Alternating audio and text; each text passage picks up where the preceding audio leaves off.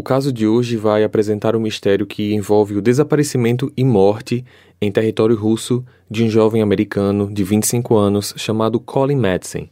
Acho que vocês já devem ter visto pelo tempo do episódio que o caso é um pouquinho longo, então preparem-se porque essa história é bastante misteriosa e intrigante. Olá, misteriosos! Eu sou Fábio Carvalho e esse é o projeto Arquivo Mistério. Sigam a gente na plataforma de streaming que você está nos escutando agora para receber notificação sempre que um novo episódio for lançado. Para ver as fotos do caso de hoje, basta seguir a gente no Instagram, arroba Arquivo Mistério. E misteriosos, recado rápido e importante. Semanas atrás eu trouxe aqui no canal um caso sobre tráfico humano, onde eu contei a história da Luana. Eu pedi a opinião de vocês sobre a apresentação do caso e praticamente todo mundo gostou.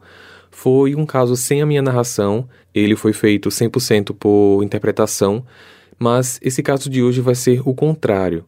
Infelizmente, não terá simulações de vozes, porque eu preciso saber como vocês receberão casos no meu canal dessa maneira. Esse caso em específico, ele é praticamente feito com base nas investigações, então por conta disso não tem essas interpretações de personagens. Existem muitos casos como esse que eu quero trazer para o canal, mas que não tenho a possibilidade de inserir essa interatividade e eu preciso testar essas coisas diferentes para saber como vocês, o meu público, recebem.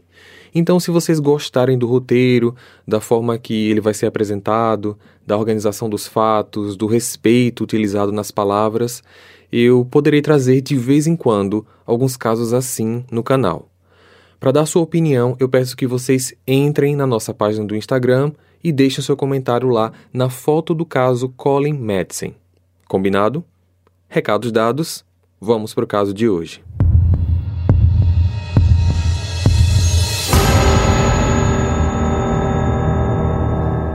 Colin Madsen nasceu no dia 18 de fevereiro de 91 em Kirksville, uma pequena cidade do estado do Missouri, nos Estados Unidos. Ele sempre apreciou o contato com a natureza, desde cedo começou a participar de esportes e aventuras ao ar livre, como trilhas, caminhadas e expedições para explorar novos lugares. Colin também era um jovem muito curioso e interessado em novas culturas e experiências, e por esta razão ele adorava viajar. Conheceu vários países em diversos continentes. Além do idioma nativo inglês, ele aprendeu a falar espanhol, russo e estava estudando japonês e islandês. Dentre todos os países que conheceu, Colin desenvolveu um interesse especial pela Rússia.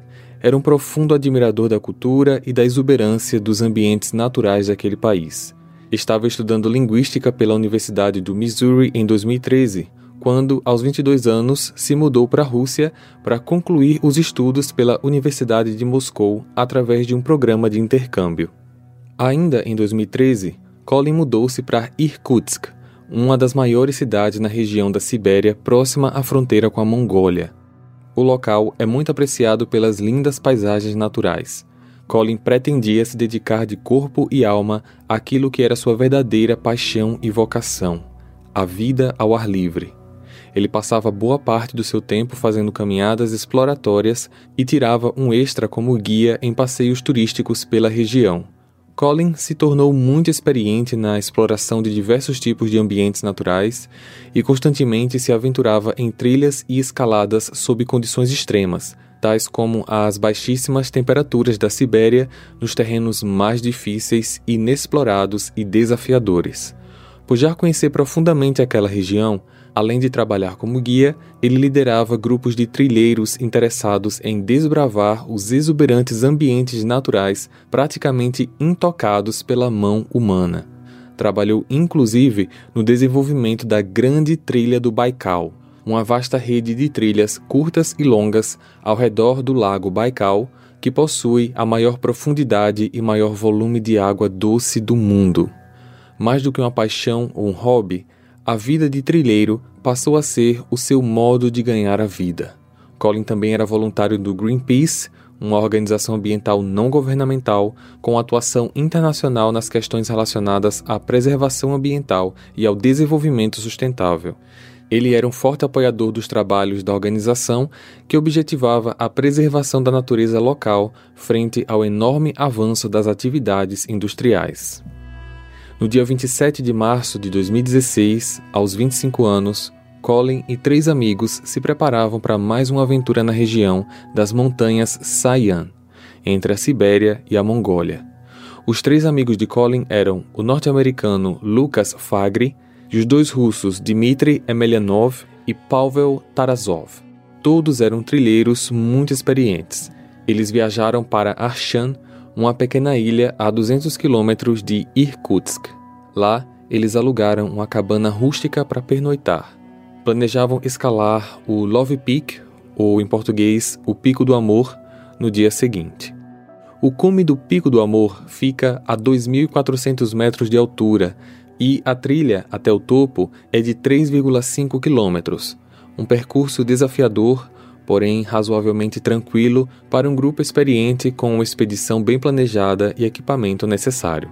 Colin já havia explorado aquela área algumas vezes, mas especificamente o Pico do Amor seria a primeira vez. No início da madrugada, o grupo já estava deitado, pois eles planejavam acordar às 5 da manhã para iniciar a trilha. Por volta das duas horas, os três amigos de Colin o viram saindo da cabana para usar o banheiro que ficava do lado de fora. Ouviram também ele retornar e deitar de volta em sua cama. Às cinco da manhã, quando todos acordaram, Colin não estava lá, nem dentro nem fora da cabana. Eles aguardaram alguns minutos e nada do amigo aparecer. Todos achavam que ele não tinha ido longe porque sua mochila, seus equipamentos e a maioria dos seus pertences pessoais estavam sobre a cama, mas o tempo passou e Colin realmente não apareceu.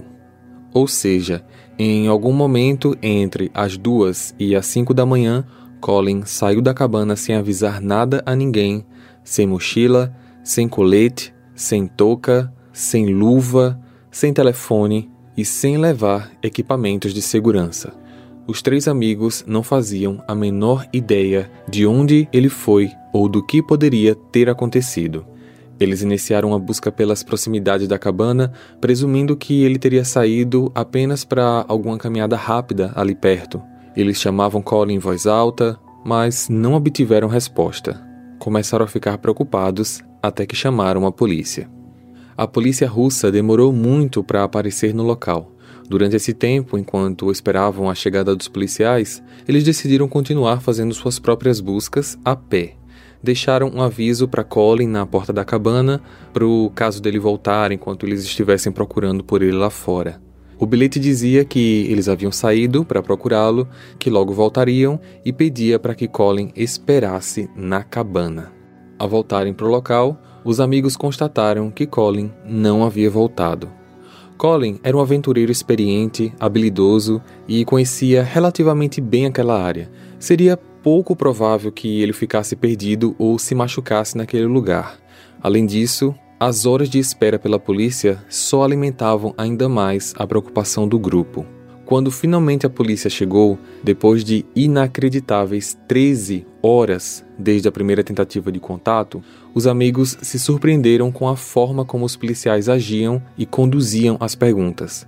Basicamente, os policiais pareciam mais intrigados com o fato de quatro homens estarem dividindo uma cabana e passando a noite juntos do que com o desaparecimento inexplicável de um deles. Segundo os amigos, os policiais imediatamente presumiram que eles eram gays. Naquela época, a homossexualidade já não era mais considerada crime na Rússia. Desde 93, a prática sexual consentida e privada entre adultos do mesmo sexo não era mais passível de condenação naquele país. E eu estou explicando isso pelo fato de que a geração que cresceu antes disso ainda custava a aceitar. E foi provavelmente por conta disso que os três amigos foram levados à delegacia e mantidos sob custódia por 19 horas, sem água, sem comida, sem que pudessem dormir e em condições altamente precárias. Ainda segundo os amigos, os investigadores começaram a insistir na teoria de que o desaparecimento era culpa deles mesmos. Desde o primeiro minuto, eles tinham deixado claro que não gostavam da presença deles ali, nem da aparência.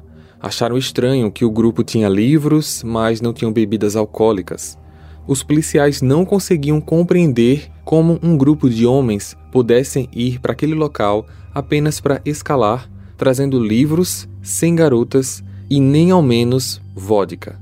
Foi assim que os policiais concluíram que os amigos eram gays, fizeram sexo em grupo, mataram Colin, desmembraram o corpo e esconderam as partes em lugares distintos da área. Os amigos negaram veementemente tais acusações todas as vezes que foram questionados e confrontados sobre isso. No entanto, mesmo sem nenhum indício, evidência ou testemunha, eles foram submetidos a testes de uso de drogas e ao teste do polígrafo. A polícia insistia nessa linha de investigação, abordando o caso como homicídio ao invés de desaparecimento. O pior foi que eles nem se empenharam em procurar pelo corpo do Colin. Somente depois da conclusão dos procedimentos da investigação, ou seja, depois dos resultados dos testes de drogas e do polígrafo, que eles testaram negativo para as drogas e falaram toda a verdade durante o teste, foi que a polícia se mobilizou para procurar. Somando as 13 horas que a polícia demorou para chegar no local e as 19 horas em que o grupo foi mantido sob custódia, conclui-se que durante pelo menos 32 horas Colin esteve desaparecido sem nenhuma ação policial efetiva para encontrá-lo. Isso significa que, se ele tivesse saído da cabana para caminhar e tivesse se perdido ou se machucado, essas 32 horas teriam sido cruciais para a sobrevivência dele. Obviamente, nessa hipótese, a falta de ação da polícia poderia ser a causa de uma possível morte do Colin. No início das buscas, vários amigos e conhecidos de Colin se voluntariaram para ajudar.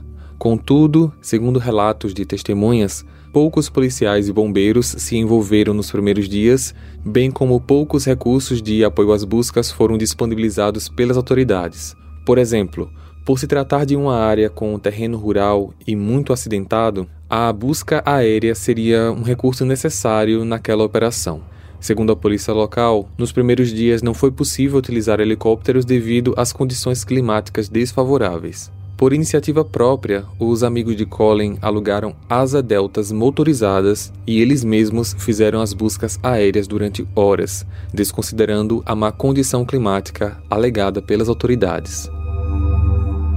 Hey! Você se interessa por crimes reais, serial killers, coisas macabras e tem um senso de humor um tanto quanto sórdido? Se sim, você não está sozinho. Se você precisa de um lugar recheado de pessoas como você, venha conhecer o podcast Pátria Amada Criminal. Todas as semanas tentamos entender o pior da humanidade. Nesse processo a gente ri, chora, fica brava, fofoca, porque afinal de contas é assim que a gente fala quando está entre amigos. Suas novas melhores amigas trevosas estão aqui no Pátria Amada Criminal.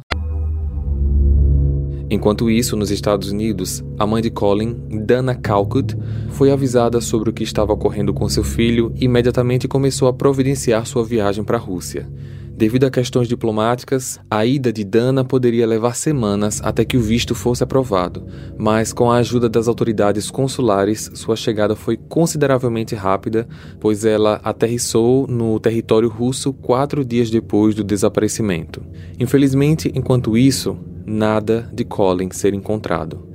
A chegada de Dana à Rússia alavancou ainda mais pessoas e recursos para as buscas, já que o caso estava ganhando repercussão internacional e atraindo atenção diplomática entre os dois países. Ocorre que, quando Dana teve o primeiro contato com a polícia russa, ela ficou chocada com a forma em que foi recebida. Ao invés de se preocupar em demonstrar àquela mãe como as autoridades locais estavam empenhadas em procurar pelo filho desaparecido, a primeira coisa que o interrogador fez foi questioná-la agressivamente sobre a sexualidade de Colin. Dana caiu em lágrimas. Sentia que o policial estava cheio de ódio e desprezo por achar que os amigos eram gays.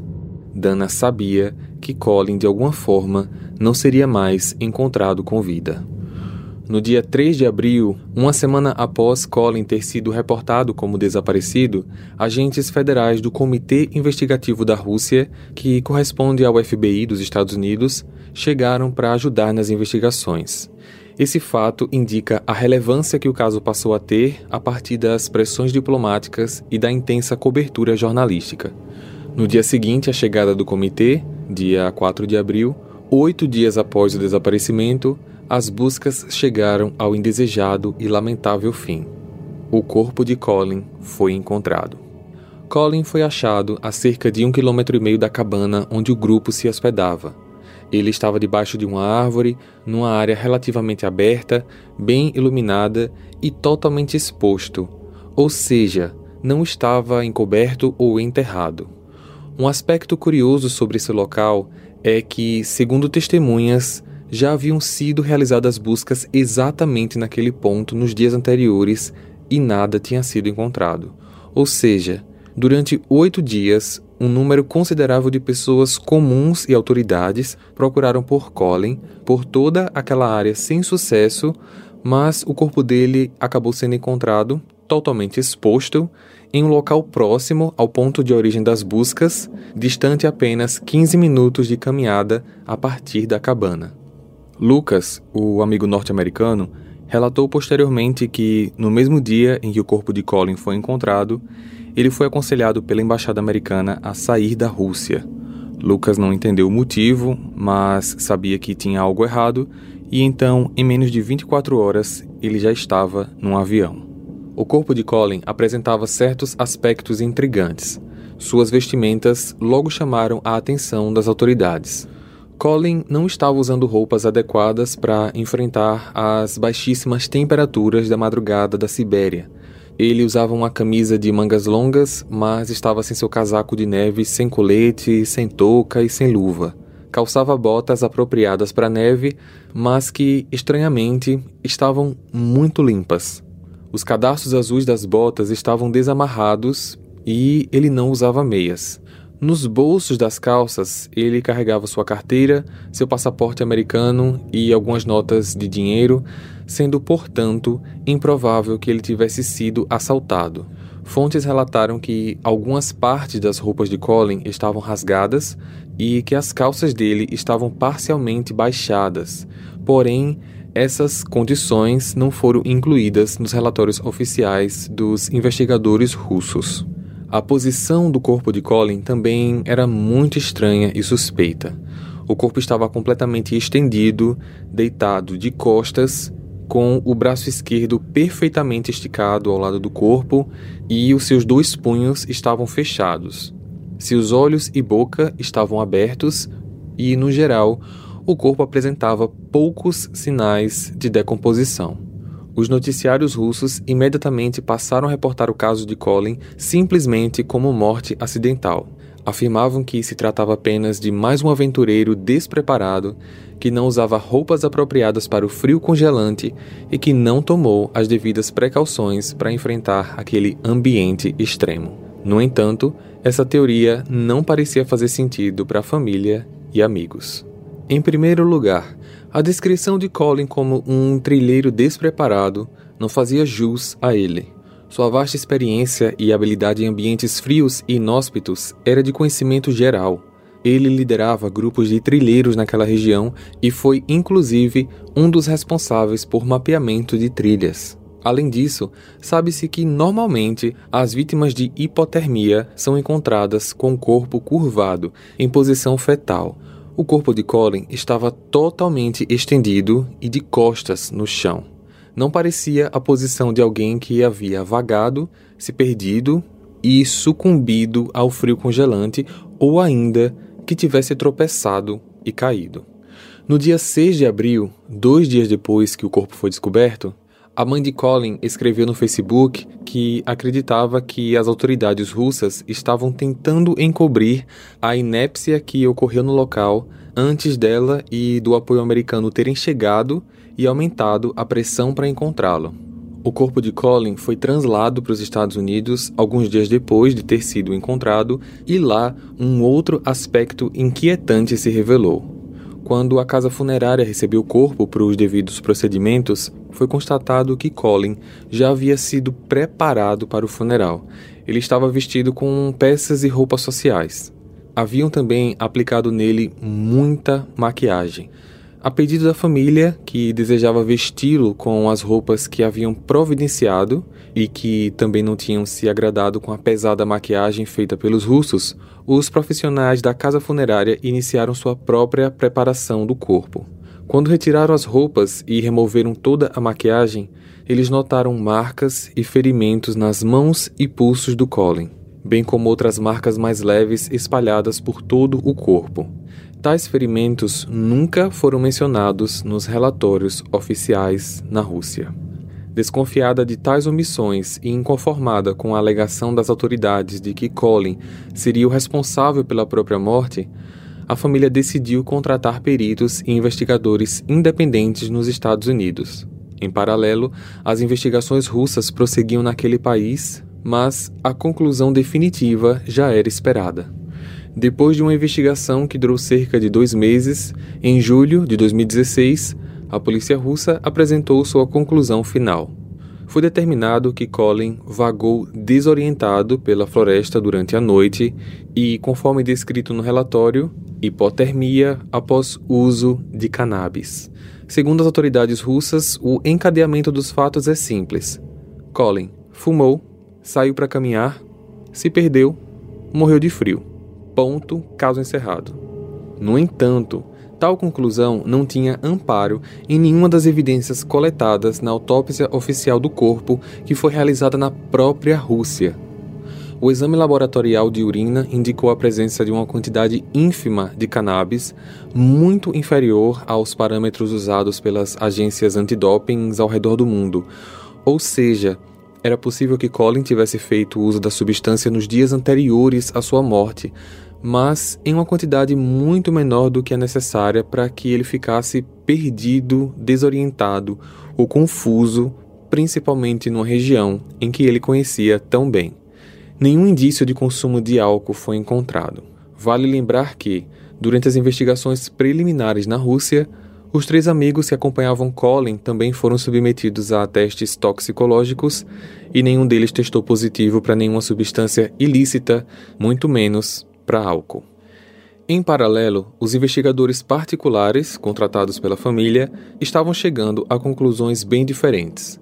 De acordo com algumas fontes, cientistas forenses americanos constataram que, além dos ferimentos já relatados pelos funcionários da casa funerária, havia ainda alguma evidência de trauma contundente na cabeça, possivelmente causado pelo que eles chamam de força brutal, um possível espancamento.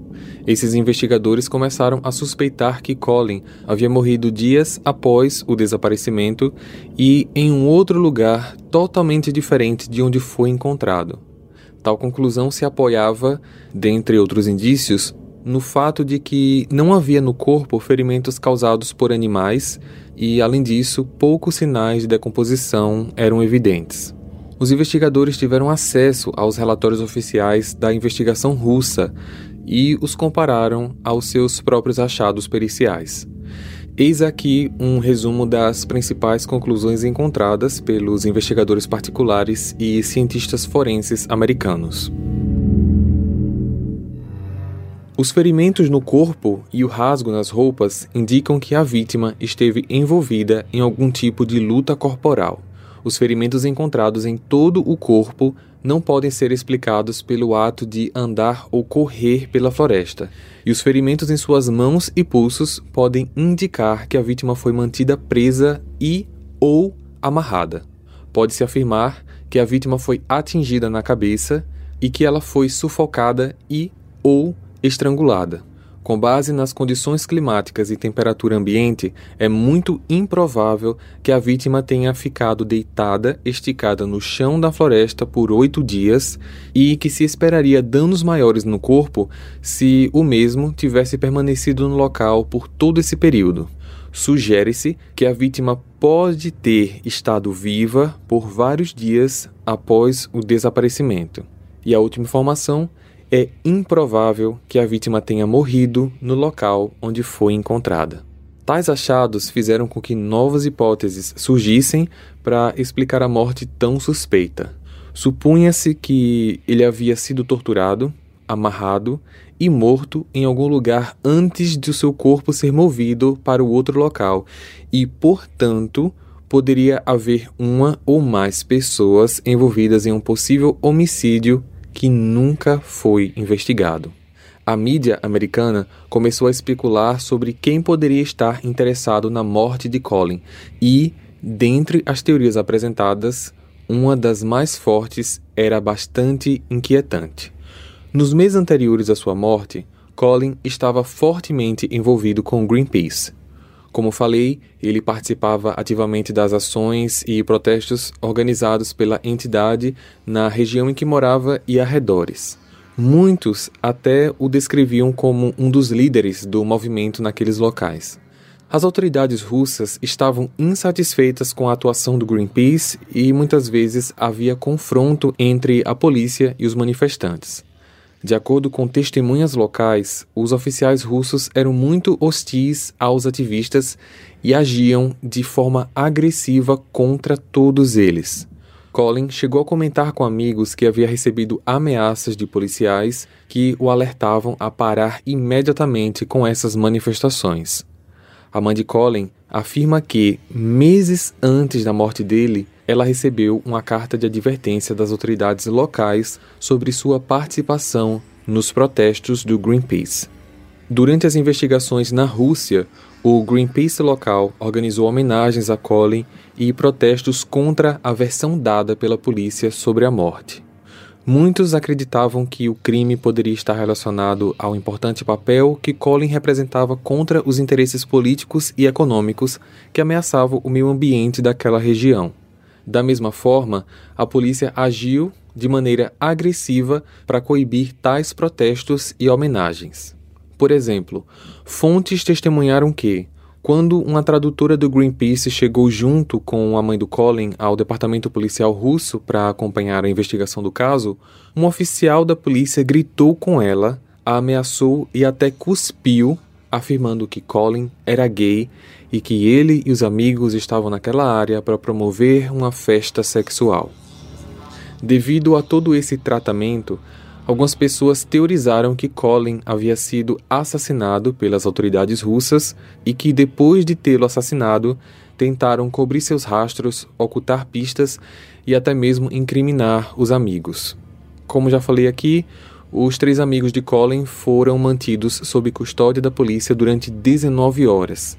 Segundo eles relataram posteriormente, os policiais logo criaram uma teoria própria e tentaram forçá-los a confirmá-la. Eles disseram que foram intimidados para que admitissem o seguinte: naquela noite, todo o grupo havia ingerido álcool em excesso e, em determinado momento, começaram a brigar entre si e que então os três amigos bateram em Colin com violência até que ele morresse. No entanto, os exames laboratoriais determinaram que eles não haviam ingerido bebidas alcoólicas e nenhuma garrafa de bebida foi encontrada na cabana. Segundo eles, os oficiais pareceram muito frustrados em não poder comprovar a teoria que visava, segundo alguns acreditam, usar os amigos de Colin como bodes expiatórios, buscando incriminá-los para acobertar suas próprias ações ou ações de terceiros. Outro aspecto que reforça a tese de que um crime contra Colin havia sido cometido e ou acobertado pelas autoridades russas se refere a um item que a vítima usava. De acordo com alguns relatos, na noite anterior ao desaparecimento, Colin estava usando um colar muito chamativo e específico, com um pingente de cobras entrelaçadas. Quando o corpo de Colin foi encontrado, ele não estava usando esse colar. Porém, quando a polícia russa entregou os pertences de Colin à sua mãe, o colar foi entregue a ela junto com os outros objetos coletados na cabana.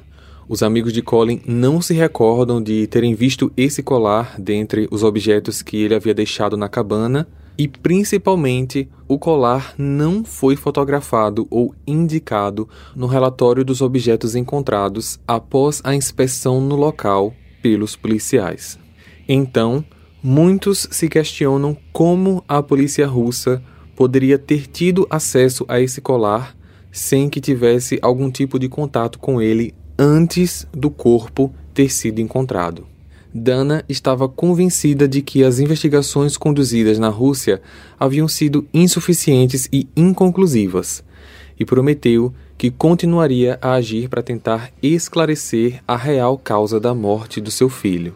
Para ela, está claro que o filho foi assassinado e que a Rússia parece estar encobrindo o caso intencionalmente, usando técnicas e recursos de investigação superficiais. Em 2018, dois anos após a morte de Colin, Dana e seu marido, o professor Mick Calcutt, ainda não haviam desistido de esclarecer os fatos envolvendo o caso. Através da carta enviada ao presidente russo Vladimir Putin, eles solicitaram a reabertura da investigação oficial na Rússia, mas eles não tiveram êxito. Também, através de carta, pediram ao presidente norte-americano da época, Donald Trump, para que ele interviesse e pressionasse as autoridades russas em busca da verdade sobre a morte de Colin mas, novamente, não tiveram sucesso com o pedido.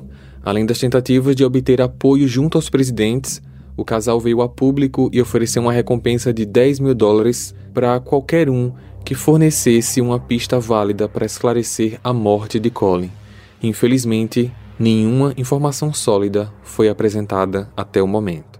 Parece improvável que o mistério dessa morte seja algum dia esclarecido. Há muitas possibilidades sobre o que de fato teria acontecido, e em cada uma dessas possibilidades, muitas dúvidas a se esclarecer. Ao analisarmos a inoperância da polícia russa, logo que o desaparecimento de Colin foi reportado, já podemos ver que existem duas principais explicações diferentes. A primeira seria uma simples questão de ineficiência e prioridades distorcidas, onde a orientação sexual do grupo de amigos parecia ser mais relevante do que o desaparecimento de uma pessoa. A segunda trata de possível ato de corrupção policial, onde, na verdade, a polícia já sabia do paradeiro de Colin e o que havia acontecido com ele, e por isso não se apressaram em agir. Nesse caso, os policiais estariam, por alguma razão, agindo deliberadamente para encobrir os fatos e proteger pessoas envolvidas no caso, sejam elas da própria força policial ou não. Existe ainda um terceiro ponto que não chega a ser uma explicação, mas que precisa ser observado. A polícia russa se defende afirmando que os amigos só reportaram o desaparecimento de Colin no dia seguinte e, portanto, não houve nenhum intervalo de tempo entre o chamado à polícia e o início das ações de busca. Eles também negam as longas horas em que os amigos declararam terem sido mantidos sob custódia e afirmam que começaram a agir no caso em tempo adequado, tão logo quando foram notificados. Ou seja, eles dizem que no espaço de 32 horas que os amigos disseram que foram 13 horas de espera e 19 horas de interrogatório, na verdade, os amigos estavam na deles, por conta própria. De acordo com a versão da polícia local, Colin ficou desaparecido por muitas horas sem esforços de busca e eventualmente veio a falecer por esta razão. Então, para a polícia, a culpa foi dos amigos e não de uma suposta ineficiência policial. E não para por aí. Há ainda um quarto ponto apresentado por testemunhas anônimas. Segundo elas, o motivo pelo qual as forças policiais não responderam ao pedido de socorro tempestivamente foi porque eles estariam ocupados em uma grande operação de combate ao crime a cerca de 10 quilômetros de distância daquele local.